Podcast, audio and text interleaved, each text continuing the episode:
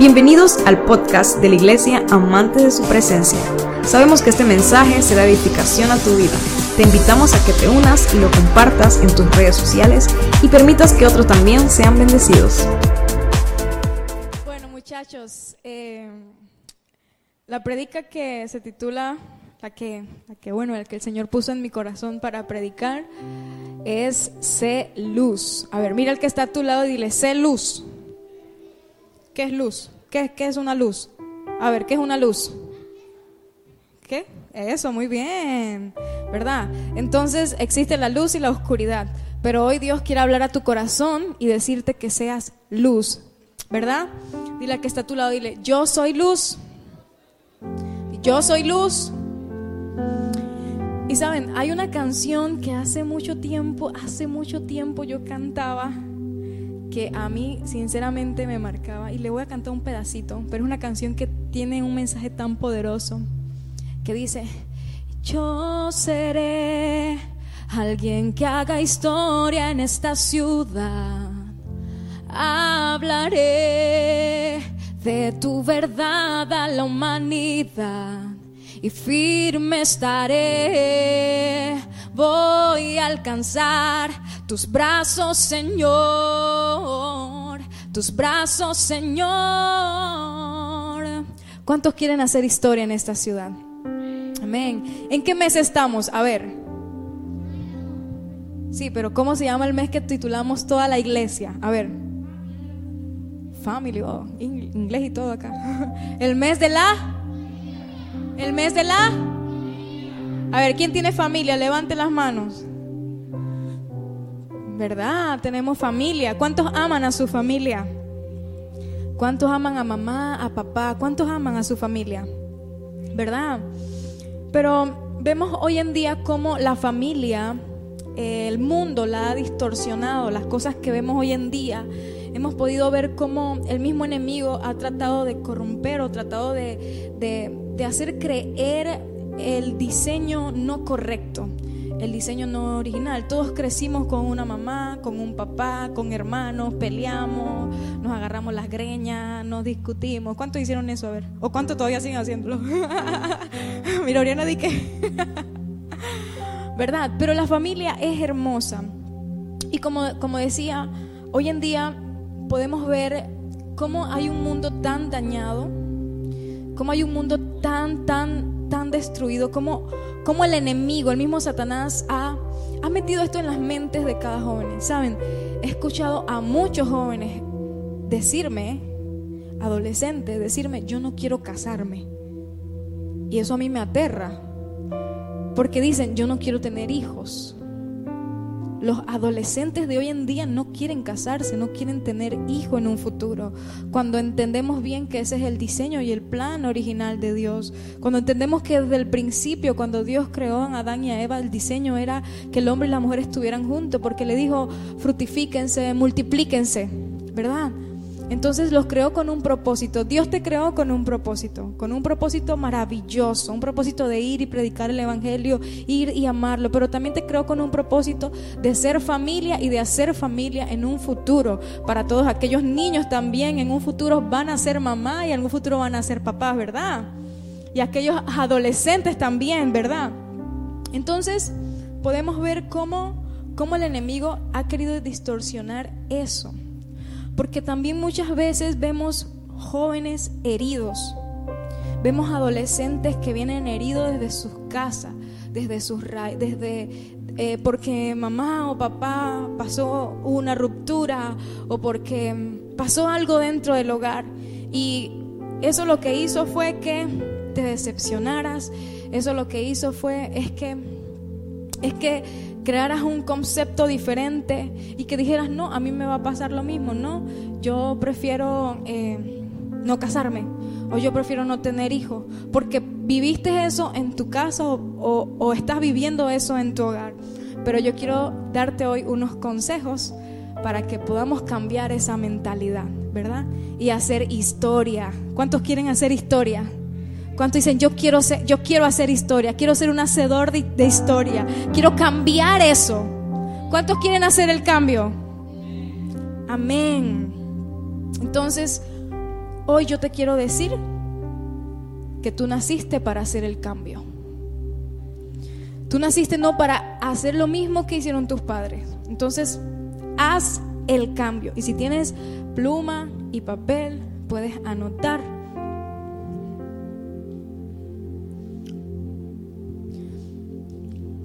Ok, cuando digo haz el cambio es que sé diferente.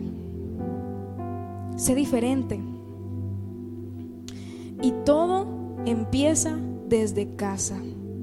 ¿Cómo voy a ser diferente cuando mi mamá, cuando mi papá pelean? ¿Cómo voy a ser diferente cuando solamente vivo o, vivo con mi abuela? No sé cuál sea tu historia, no sé cuál qué es lo que, lo que has atravesado, pero sí puedo decirte de que si tienes a Cristo Jesús, puedes hacer la diferencia. Amén. Así que haz el cambio y empieza desde, ¿desde dónde? Desde casa. No va a empezar afuera. El cambio tú no lo vas a hacer, ay, en el primero disque no lo voy a hacer allá con mi, con mi vecina. O voy a ser diferente con, el, con Miguelito. No, tú vas a hacer el cambio primero en tu, en tu casa, en tu hogar, donde tú estás, con quien tú estés viviendo, así sea con tu abuelita, así sea con tu mamá, así sea con tu mamá y tu papá, o así sea con tu papá. No sé con quién estés viviendo, pero en lugar donde Dios te puso, haz el cambio. Ok, entonces este siguiente punto dice, Dios te puso en la familia que estás. Dios sabe por qué estás en ese hogar, en esa familia. Dios sabe por qué te puso a tu mamá así, regañona, o por qué te puso a tu papá, regañón, ¿O por qué te puso tu mamá muy dulce, muy amorosa? No sé.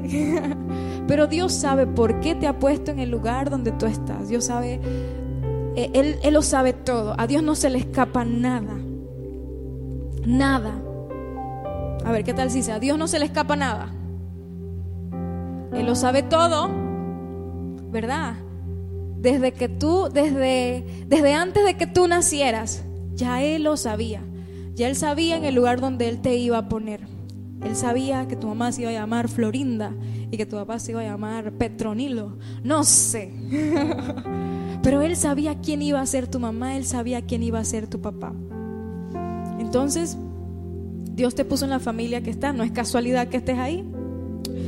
Y aunque tú digas que, que tu familia quizás esté rota o te preguntes por qué o por qué mi Quizás lo que están mirando, quizás la historia, esta historia sea a la que diferente a las personas que estén viendo, quizás los que están aquí quizás dirán, no, yo vivo normal, vivo una vida tranquila, una vida chévere, alegre. Pero yo creo que toda, toda familia hay algo. ¿Por qué? Porque el enemigo siempre intenta meterse en las familias. Entonces siempre hay una familia que el enemigo quiere meterse. ¿Verdad? Entonces, tú no eres la excepción. Te puso en la familia que está, sea la situación en la cual tú estés atravesando o la situación que ya atravesaste quizás o, o atravesarás, no sé. Pero Dios sabe por qué. Entonces hay algo muy importante, es que Dios, Dios te manda no a que preguntes o a que cuestiones, ¿por qué, Señor? Qué mi mamá regañona? ¿Por qué mi mamá me pega? ¿Por qué? Dios te manda a amar a tu familia. Dios me manda amar a mi familia. Independientemente de cómo esté tu familia, independientemente de cómo, eh, cuáles sean los caracteres de cada uno de ellos, cuál sea el temperamento, Dios te manda a qué? Amarlos Dios te manda a respetar a tu familia. Dios te manda a respetar a mamá y a papá. Dios te manda a respetar también a tus hermanos. Ahora digan, Dios, digan, Dios me manda a respetar a mi familia. Digan, pero ¿por qué más no manda a repetir tanto? para que le queden grabado aquí en la mente y lo atesoren en el corazón. Que cada vez que vean a su mamá que le dice y tú quieres como que, Dios me mande a respetar a mi mamá, Dios me mande a respetar a mi papá. Y ahí es donde morimos y somos quebrados. Dios te manda a cuidar a tu familia. Dirá Miguelito, pero ¿cómo si yo nada más tengo 14 años? Ellos son los que me cuidan a mí. Dios te manda a ti, adolescente, joven, niño. Dios te manda a ti a cuidar a tu familia. ¿Y cómo tú la cuidas? A ver. Ajá, ¿cómo más? En oración. ¿Cuántos oran por su familia? Pero esas manos ya no hay manos porque hay como que. ¿Será o no será? ¿cuántos realmente oran por su familia, verdad? Bueno, si no oras mucho por tu familia, empieza a orar por ella, porque así le vas a demostrar también que la amas. Como te decía, independientemente de cómo sea tu familia, quizás tu familia sea cristiana o quizás no sea cristiana. Ahora voy a tocar un punto que es un poquito ¿Cómo les explico? Es un poquito, como toca muchas veces como en la llaga, porque dice, tienes que perdonar. Ay, ¿cuántos saben perdonar? Oh, ya no segura. ya no como que sí ha perdonado. tienes que perdonar. Mira al que está a tu lado, pero con una mirada seria. Y dile, tienes que perdonar. Santiago. Tienes que perdonar. Una familia sana sabe perdonar. ¿Verdad? Entonces tú me dirás, pero madre, mi papá y mamá es difícil. Yo no le puedo pedir perdón a mi mamá porque me va a decir, no, no, no, no, no. O va a decir, no, no, no, no, no, que esto, no, que lo otro tienes que perdonar. Y muchas veces nosotros esperamos que alguien venga y nos pida perdón. Pero dice, da el paso, da el paso, el paso de perdonar en la familia. ¿Por qué? Porque con ellos, ellos conocen nuestras debilidades, ellos conocen nuestros errores, nuestros defectos. Mamá y papá conocen nuestros errores, nuestros defectos. Ellos conocen todo. Da el paso de abrazar cuando ellos se abstengan de abrazar. Abraza cuando ellos no quieran abrazarte. Hay papás o hay mamás que, que les cuesta abrazar, porque ellos nunca lo abrazaron cuando estaban niños, porque sus papás no los abrazaron. Entonces hay padres que les cuesta decir te amo, hay padres que les cuesta decir hijo, eres valioso. Y nosotros muchas veces como hijos queremos escuchar una palabra así, ¿sí o no? pero díganlo con seguridad. Que los papás lo escuchen en la transmisión. ¿Verdad? Queremos muchas veces escuchar que nuestros padres nos digan, te amo hijo. Escuchar que nuestros padres nos abracen y de repente no lo oímos. Pero aquí donde tú das el paso. Y cuando tú quieras un abrazo, cuando tú quieras que tu mamá te diga te amo, anda tú y dile te amo mamá. me pasaba que yo, yo quería que mi mamá me dijera te amo. Y mamá andaba en sus cosas. Yo iba, mamá, te amo. Sí, sí, sí. Yo, mamá, te amo. Sí, sí, mamá, te amo. Soy tu hija. Dígame que me ama. Te amo, hija. te amo, hija. Usted me ama. Usted me ama. A cada rato le preguntaba, ¿usted me ama? ¿Usted Y muchas veces tenemos que ser intencionales, ¿sabe? Para romper un poquito. Porque como les decía, muchas veces no es fácil. Porque a veces los papás quizás crecen o nacen con sus papás, con, sus, con sus abuelos, los de ustedes, que no, no le dieron amor o que también crecieron en una familia difícil. Pero tú da el paso, sé luz en tu casa, da el paso. Entonces tienes que perdonar. En Hebreos 12:15 dice, cuídense unos a otros para que ninguno de ustedes, de ustedes deje de recibir la gracia de Dios. Tengan cuidado de que no brote ninguna raíz venenosa de amargura, la cual lo trastornes a ustedes y envenenen a muchos. Tengan cuidado de esas raíces venenosas que pueden hacer en la familia. Y familia tanto como en casa, también tanto como en la iglesia. Nosotros somos una familia aquí en la iglesia, ¿verdad? Entonces aquí dice, cuídense de esas raíces venenosas. Cuídense de esas raíces de amargura que al principio puede que la maquillemos, pero después eso hiede, porque las heridas hieden cuando no le prestamos atención. Cuando mamá nos dijo una una palabra o papá nos dijo una palabra que lastimó nuestro corazón y no le dijimos, mamá me hirió cuando usted me dijo que yo no podía lograrlo, mamá me hirió cuando usted me dijo que yo no podía hacerlo. Entonces esa herida puede ser una herida que pueda, eh, eh, va, va comiéndose todo por dentro y puede dañarte, puede dañarte y puedes herir a otras personas. Entonces esas heridas huelen mal, apestan. Entonces cuidémonos de cualquier raíz venenosa. Mira al que está a tu lado y dile, cuídate. dile, cuídate. Más bien, seamos bondadosos y compasivos unos con otros. Perdónense mutuamente, así como Dios los perdonó a ustedes en Cristo. Efesios 4:32. Cuando no nos quieran perdonar, nosotros perdonamos.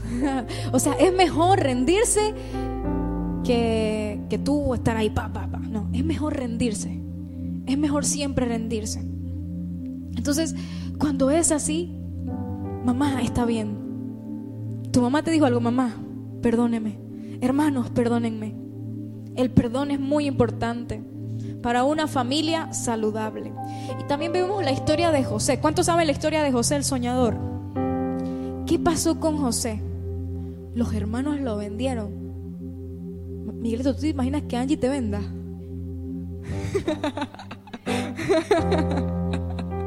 o Débora, ¿tú te imaginas que Jocelyn te venda? Uh. Ellas lo dicen así, pero esa es su hermana. El que se mete con Débora ay papá, o el que se mete con Josie.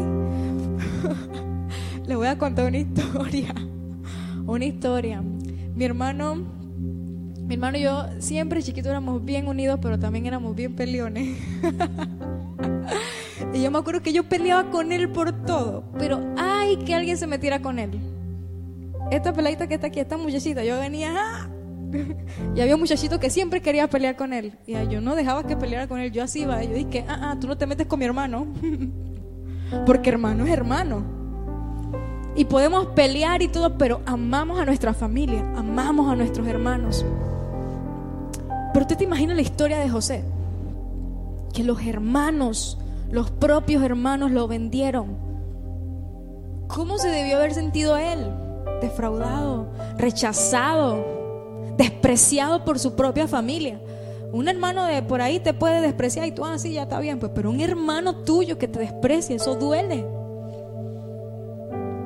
Pero sabe algo, una de las cualidades de José es que él supo perdonar. Porque si vamos a la historia de José, vemos cómo él perdona a sus hermanos y después los bendice. Entonces el Señor te llama a ti, joven, tú que has venido aquí a conquistadores, a que perdones. Amén. Como que los, amén, los amenes se apagaron.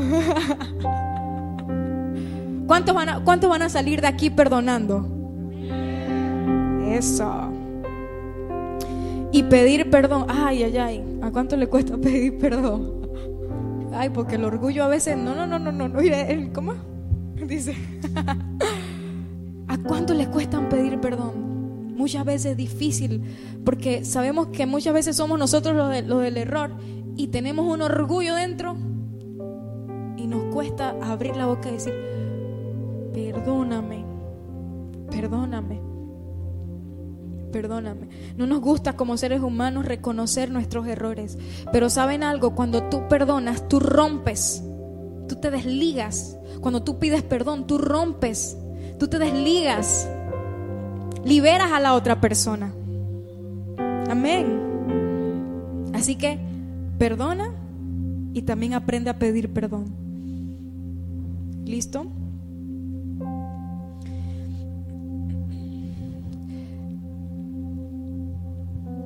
Sé luz. ¿Cuántos son luz aquí? ¿Cuántos son luz? Nadie enciende una lámpara y luego la esconde o la pone debajo de una canasta. En cambio, una lámpara se coloca en un lugar alto donde todos los que, los que entren en casa pueden ver su luz. Lucas 11:33. Oswald, tú trajiste las, las velas. Yo quiero hacer como algo así como para que, para que vean algo significativo, no simbólico. Eh, Yanay, ven, Yanay, tú que estás aquí adelantito.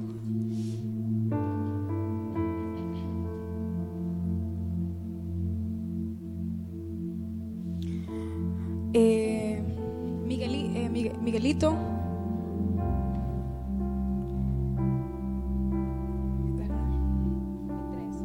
Y otra para eh, Santiago, ven. Santiago, bueno, y entonces la primera vez. Santiago, es que te queremos, aunque no te aunque es primera vez que vienes, te queremos, en serio. Eh, vamos a ver, vamos a aprender. Aquí Yanay que está en rojo y dice Dios es amor. Oh. Así que vamos a aprender una, vamos a aprender la, la vela de Yanay, la luz de Cristo. Ok, espérate. Ok.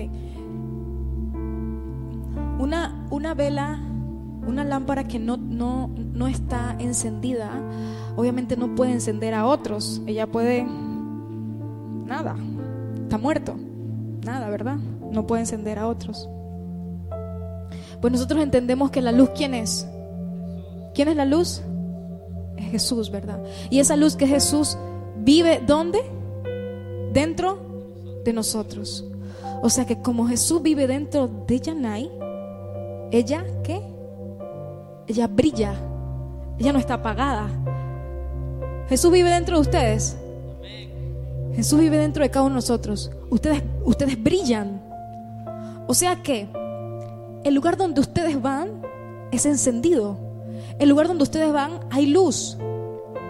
El lugar donde ustedes van, aunque haya oscuridad, va a haber una diferencia. Alguien lo va a notar. Janay, eh, Oswald, ahora sí. Vamos, ahora sí, ahora sí.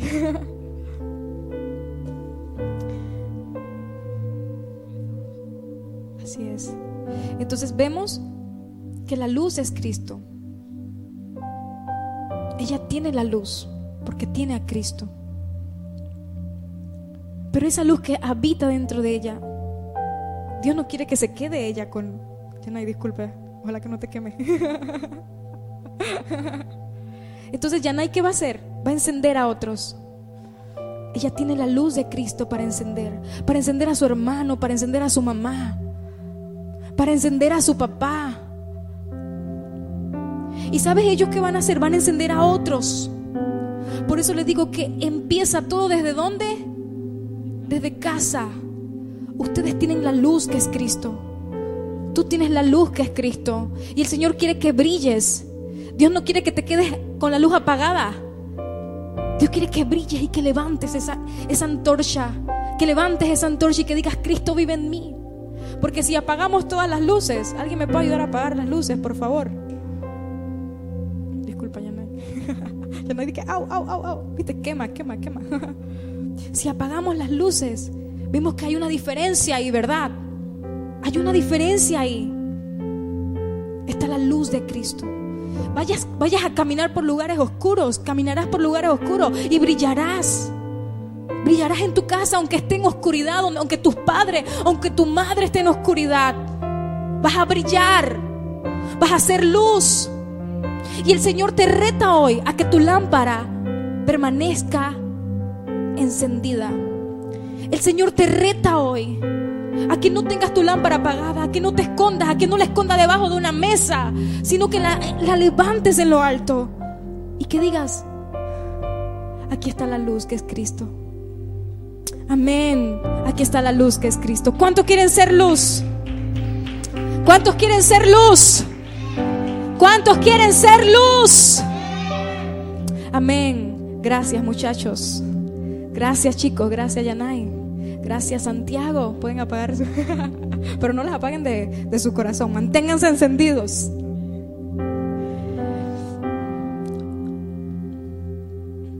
Luz no se puede esconder. La luz se pone sobre la mesa. La luz se pone sobre la mesa. Dios está en ti. Sé testimonio en tu casa, en tu familia. De nada sirve que vengas a la iglesia, ores, cantes las canciones. De nada sirve que saltes, de nada sirve que, que digas venir a la iglesia, pero no eres, no eres testimonio en tu casa, no eres luz en tu familia. De nada me sirve. Dios te reta hoy a que seas luz. Esa luz que Cristo, de Cristo Jesús, que brilla en ti. Porque esa luz alumbrará los lugares oscuros. Esa luz alumbrará tu casa. Y tú eres Cristo en ti.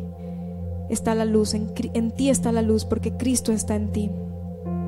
Tienes que entender algo, de que tu familia es un regalo de Dios. Empieza a mirar a tu familia con ojos de amor. Dios te entregó a tu familia para que la ames, para que la valores, para que la cuides. Y muchas veces la descuidamos porque no, estamos todo el día, pasamos todo el día con ellos. Pero empieza a mirar a tu familia con ojos de amor. Cada mañana empieza a mirarlo con ojos de amor, empieza a valorarla, empieza a disfrutar de ella, empieza a abrazarla. Y te voy a dar un consejo. No permitas que los errores de tus padres te afecten. No permitas que los errores que cometieron tus padres o tus abuelos te afecten. Porque ya tú eres luz y tú no vas a cometer más esos errores. Ya tú eres luz. Diga, yo soy luz. No permitas que las cosas de tu mamá o de tu papá puedan dañarte o afectar tu corazón. Tu corazón es muy valioso. Decide hacer, decide hacer lo diferente, decide cambiar, decide no hacer lo mismo. Eres una generación diferente. Eres libre de las maldiciones generacionales. Yo declaro sobre tu vida que eres libre y que no cometerás los errores de tus papás. Yo declaro que serás diferente. Serás un hombre y una mujer de Dios que Dios levantará con poder, que Dios usará y que Dios los llevará a otros lugares para su gloria.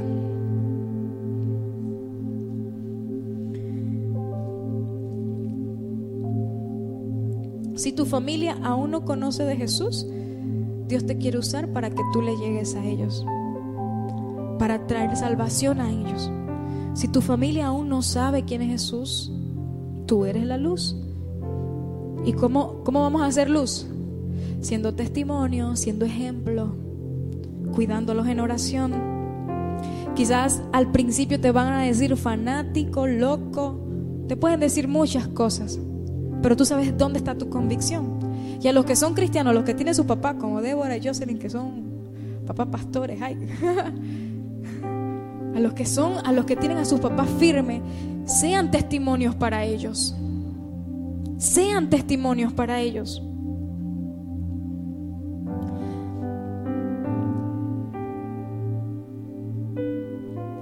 Y hay algo muy interesante, es que cuando nosotros empezamos a hacer luz en nuestra casa, cuando tú empiezas a hacer luz en tu hogar, Dios te va a empezar a llevar a otros lugares también a hacer luz.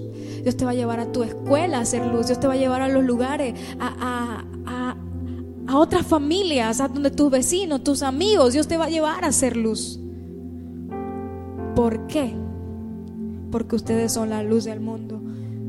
Una ciudad en lo alto de una colina no puede esconderse.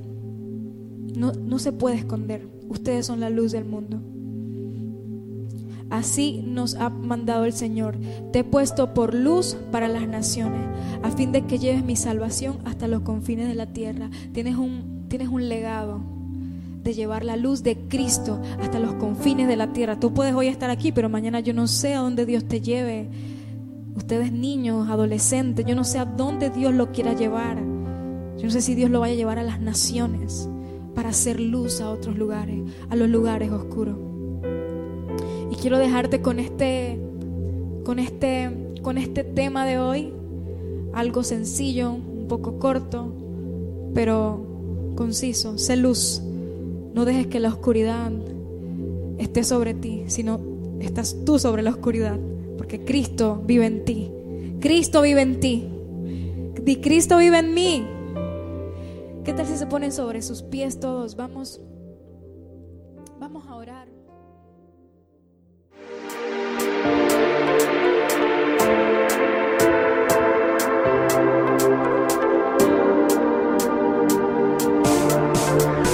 Esperamos que este mensaje haya sido de edificación a tu vida. Recuerda, suscríbete y síguenos.